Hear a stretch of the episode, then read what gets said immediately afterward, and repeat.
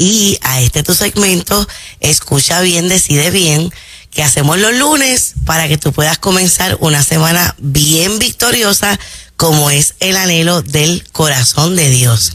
Y hoy vamos a hablar del tema, ¿me habré enamorado de un psicópata?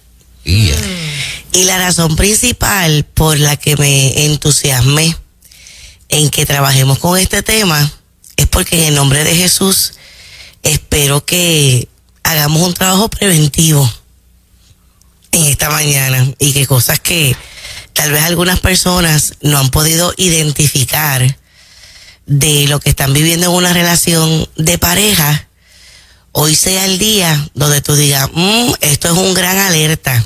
Por eso te invitamos a que compartas el programa de hoy.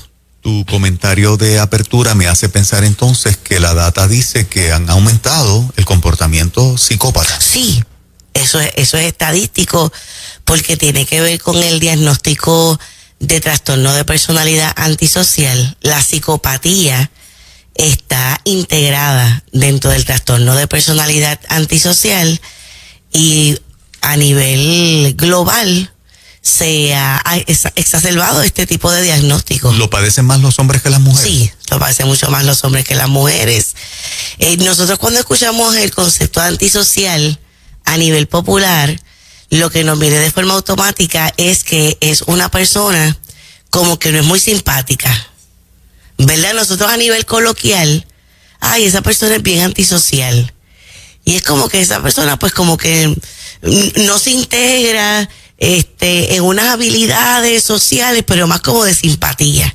Pero esto es algo bien profundo, es una patología, es un diagnóstico bien preocupante para las personas y los familiares que lo reciben, porque lo antisocial dentro del filtro clínico es una persona que todo lo que a nivel social está establecido como normas y reglas, esa persona hace lo contrario y no tiene ninguna preocupación por seguir esas normas y esas reglas. ¿Cuál es la característica principal de una persona que es psicópata, integrado dentro del trastorno de personalidad antisocial? La falta de empatía. Estas personas no tienen la capacidad de ponerse en el lugar de otras, no pueden tener conexión con el dolor o el sufrimiento de otras personas, no pueden conectarse con las consecuencias emocionales en otros de lo que son sus actos. Anoche, como parte de la preparación para el programa, estuve viendo unas investigaciones y unos videos y uno de los que más me llamó la atención fue la entrevista a una psicópata y ella es médico y desde adolescente le hicieron el diagnóstico y ella está sumamente preparada en lo que es su diagnóstico. De hecho, ella misma ha decidido no tener relación de pareja porque en el criterio de ella, estas personas no deben estar en relaciones de pareja. Pero de las preguntas que le hicieron, que más a mí me impactó la respuesta fue la siguiente. ¿Alguna vez ¿tú has sentido tristeza? Y ella dijo que nunca. ¿Qué? Que nunca ha sentido tristeza. Entonces, de los factores de por qué una persona puede ser psicópata, en todos los trastornos de personalidad pueden haber unos elementos de la genética, donde se nace con una predisposición. No es así en todos los casos, pero en quienes se hace un diagnóstico de algún tipo de trastorno de personalidad, en la mayoría de ellos, cuando uno va al historial familiar, encuentra a otra persona en su familia que podía tener también ese trastorno. Hay unos aspectos ambientales también, pero uno que particularmente me llamó la atención tiene que ver con la construcción cerebral. Niños que pasaron por estresores bien fuertes y el cerebro como un mecanismo de defensa empieza a enviar unos mensajes dentro de la corteza cerebral para dejar de sentir.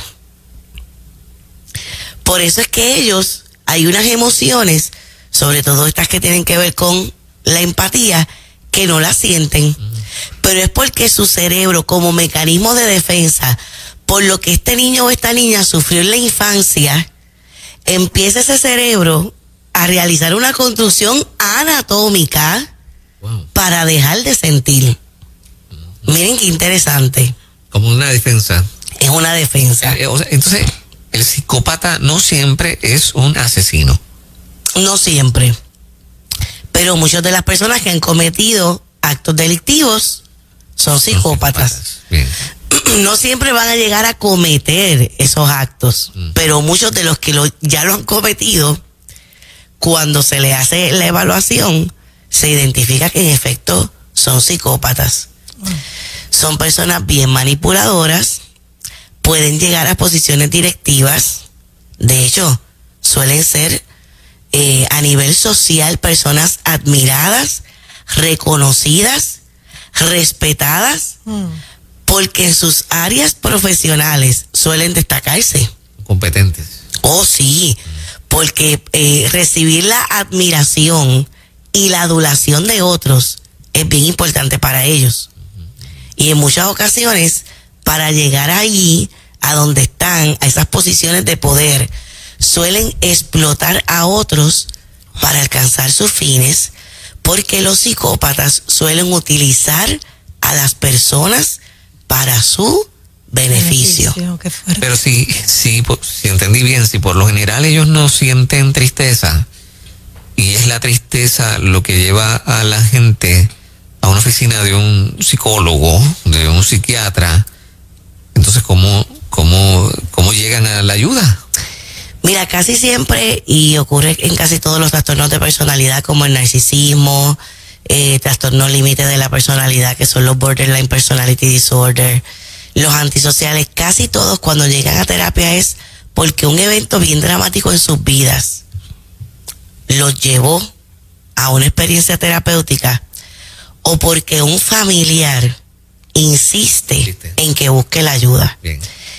Y por supuesto que uno de los desafíos más grandes que se tiene dentro del proceso terapéutico con las personas que padecen de trastorno de, algún tipo de trastorno de personalidad, la obsesividad compulsiva es otro tipo de trastorno de personalidad, los esquizoides es otro tipo de personalidad, es precisamente que la persona pueda aceptar y reconocer que lo tiene. Porque parte de los criterios y parte del perfil es la pobre aceptación y el pobre reconocimiento. Ahora les debo decir, es maravilloso, es extraordinario cuando lo llegan a reconocer. Mm. Y cuando identifican que necesitan la ayuda y que se someten a tratamiento para poder manejarlo. A estas personas se requiere que estén prácticamente de por vida en servicio de terapia. Porque cuando vamos directamente a la literatura, puramente a la literatura, a la investigación, a los estudios, a lo que está establecido sobre los trastornos de personalidad, no se curan. No es una condición que se cura. No es como otras condiciones psiquiátricas que, pues si la persona tiene medicación por un tiempo y va a terapia, aún a veces modelos de terapia breve, la persona sale a flote y puede resurgir y llevar una vida perfectamente normal. En el caso de los trastornos de personalidad, no tiene cura. Es algo que la persona lucha de por vida. Es una experiencia que tiene que manejar para siempre. Pero entonces tienden a ser manipuladores, eh, como mencionaste, eh, con sus familiares, con la gente que más los les ama. Sí. Entonces esto muchas veces hace que la familia, sobre todo la pareja, se convierte en una persona codependiente. En la psicopatía suelen tener la habilidad de reconocer las debilidades de otras personas mm. y aprovecharse de esas debilidades para alcanzar sus fines. Casi siempre autoestima. Por eso miren, cuando estaba reflexionando sobre qué destacar en el segmento de hoy, madres y padres que me escuchan, tíos y tías que son significativos, abuelos y abuelos, que abuelas y abuelos que son significativos en la vida de sus nietos. Una de las cosas más importantes que uno puede desarrollar en un niño, en un adolescente, en un individuo, es su amor propio. Porque esa es la fragilidad por la que se pueden aprovechar personas que tienen este tipo de condiciones patológicas. Mientras que si una persona tiene su autoestima bien puesta, sabe quién es, está seguro de su identidad, va a poder tener unas fortalezas para poderse proteger. Y si tú que nos estás escuchando puedes decir, ay Dios mío, yo creo que yo tengo a alguien cercano o alguien me está pretendiendo o ya estoy dentro de una relación con una persona que puede tener psicopatía, hay que salir corriendo de ahí. Que tú te puedas ver como el Señor te ve, que tú te puedas amar, que tú te puedas proteger, que tú puedas poner esas defensas. Acuérdate que la persona en su manipulación, ¿qué tipo de cosas te puede decir? Nadie te va a querer. Mira que tú eres fea, mira que tú eres feo, con esas cualidades que tú tienes. A ti, a ti nadie te va a querer en una relación de pareja. Yo estoy contigo, pues, porque, pero no es porque tú tengas ninguna característica para que otra gente te ame. Una vez yo escuché a alguien que en una relación de pareja le dijeron, a ti no te ama ni Dios. Wow. Y esa persona lo llegó a creer. Y tuvo que trabajar hasta este concepto de Dios. Porque el manipulador o la manipuladora, el psicópata o la psicópata, te puede decir las cosas de manera tan contundente o de manera tan repetida que tú te lo llegas a creer como si fuera la verdad y es una mentira. Cuando tu autoestima no está fortalecida. Otra cosa importante para destacar en cuanto a lo que tiene que ver con relación de pareja es que esto, esto suele ir desde lo más sencillo hasta lo más complejo. No necesariamente tú vas a ver todas estas características de entrada. Por eso es que enfatizamos tanto y en cualquier foro que el Señor nos lleve, lo vamos a decir. Y aquí en el segmento, discutiendo diferentes temas, lo hemos destacado y hoy es una buena oportunidad para volverlo a repetir. Tú no debes entrar en una relación de pareja, formar con alguien antes de los seis meses de tu conocerla. Y miren muchachos, eso es algo que constantemente yo veo en mi oficina, de gente cristiana que ama al Señor, gente bella de Dios, que es en, en el periodo de inflatuación, porque las parejas tienen unas etapas, y la primera etapa es la de inflatuación, donde tú no estás conociendo a la persona quien verdaderamente es entonces, antes de los seis meses, se están casando, se van a ir a vivir juntos. Y tú todavía no conoces a la persona, porque una persona puede sostener una mentira. No se lo digas a nadie, toda la información para ti nada más. Está bien, acá calladito para que tú tengas esta herramienta y esta estrategia para tú evaluar. Está bien, aquí entre nosotros. Tú solamente conoces una persona empiezas a ver sus características de quien verdaderamente es después de los seis meses. Porque antes de los seis meses la persona puede hacer un fake. Puede hacer una mentira de quién es. No.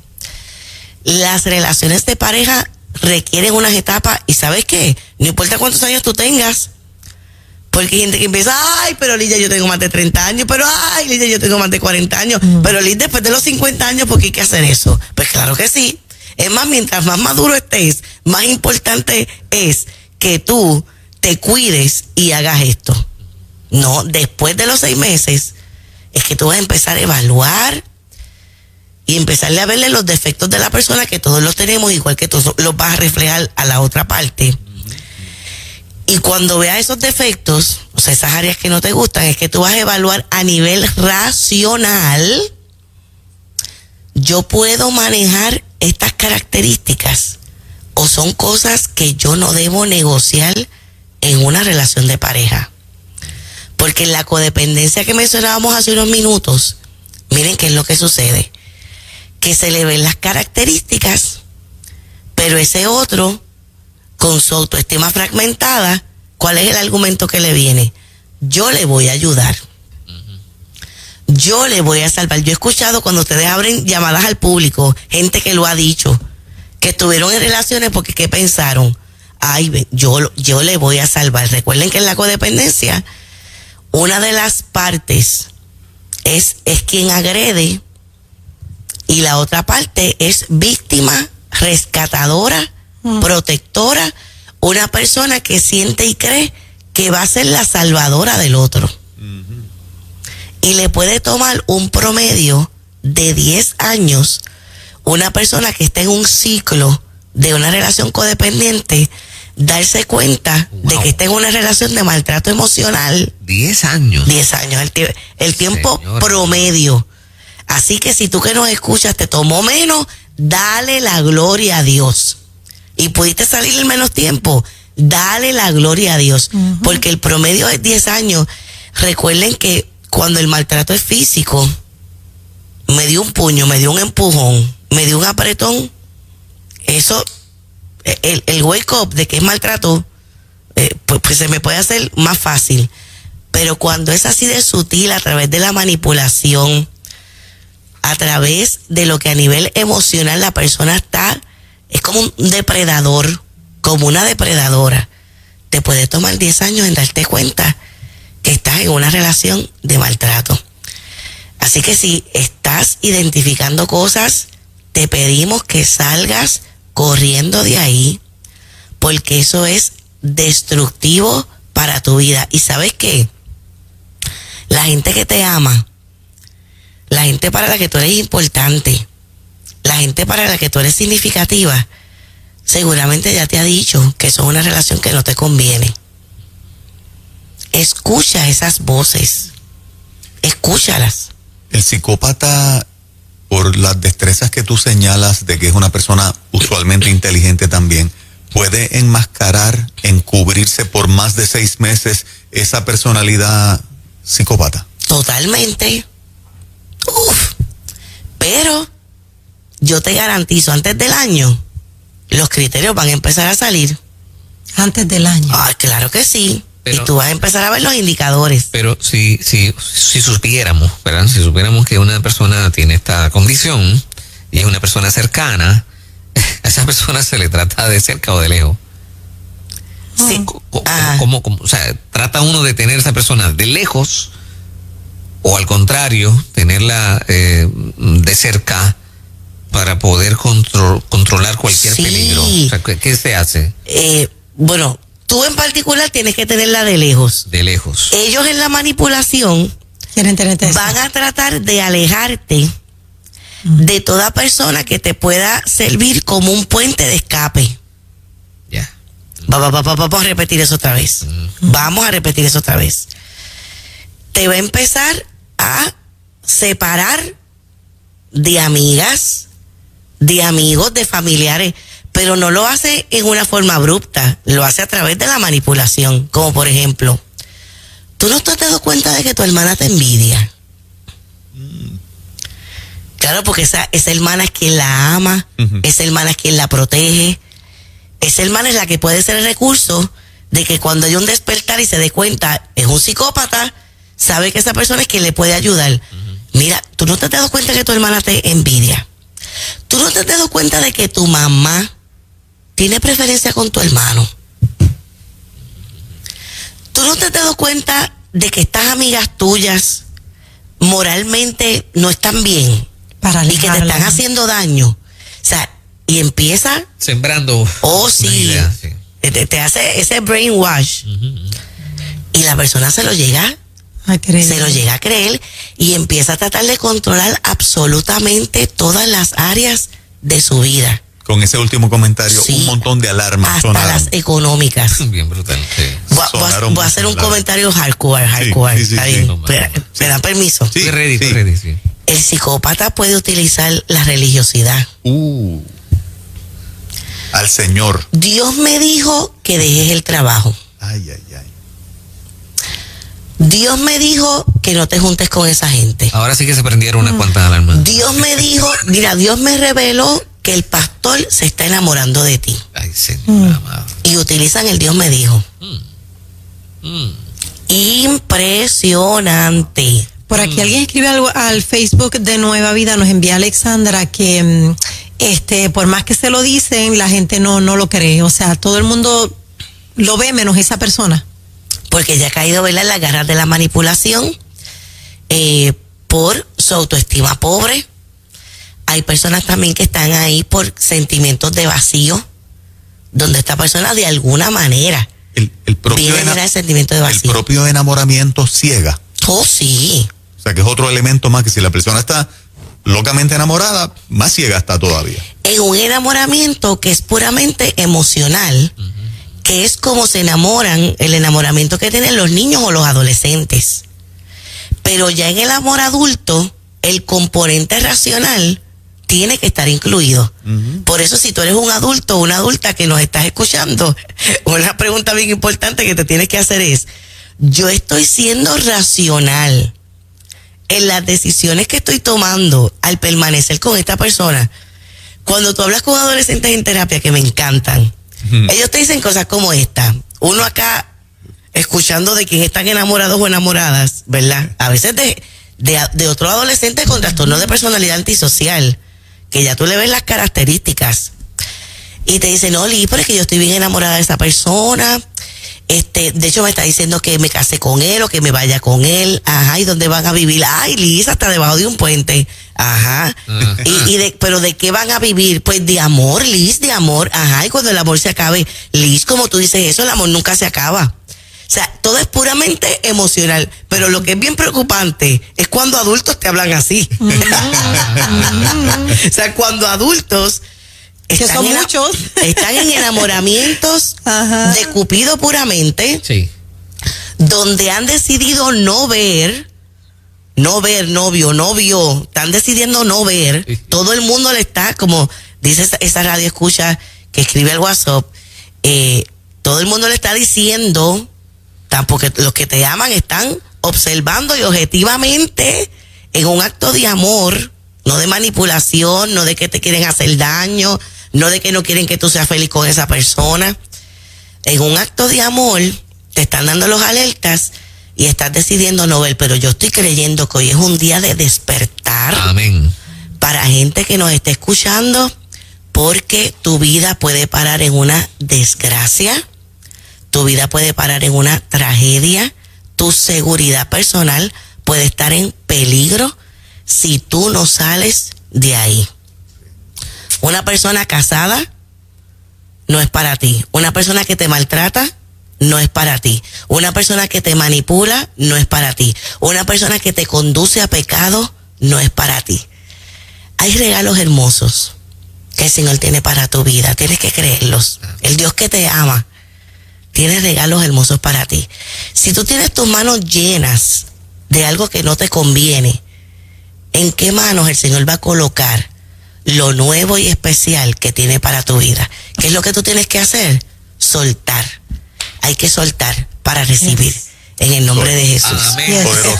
Gracias, doctora Liz Millán. Muchas gracias. Miren, Sí. y tenemos la cita el 13 de agosto, domingo, a las 4 de la tarde en el Centro de Bellas Artes de Cagua, nuestra tercera función de Una Mujer como tú, la obra teatral donde te vas a reír de lo lindo, también puedes llorar y ese día, aunque tengas esa fluctuación, en estados anímicos no se te va a hacer ningún diagnóstico. O sea que tienes permiso para llorar y para reír. Una amiga me hizo reír porque me decía que se reía por un ojo y lloraba por el otro. Ay, Dios.